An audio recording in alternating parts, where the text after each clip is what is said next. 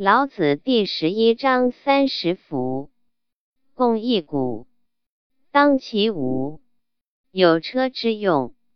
山之以为器，当其无，有器之用。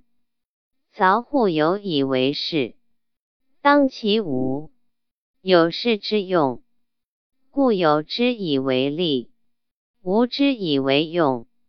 译文：三十根辐条汇集于车毂而造车，有了其中的虚空。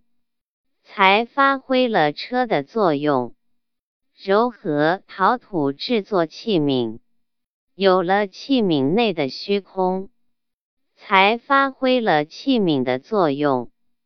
开凿门窗建造房屋，有了门窗四壁内的虚空，才发挥了房屋的作用。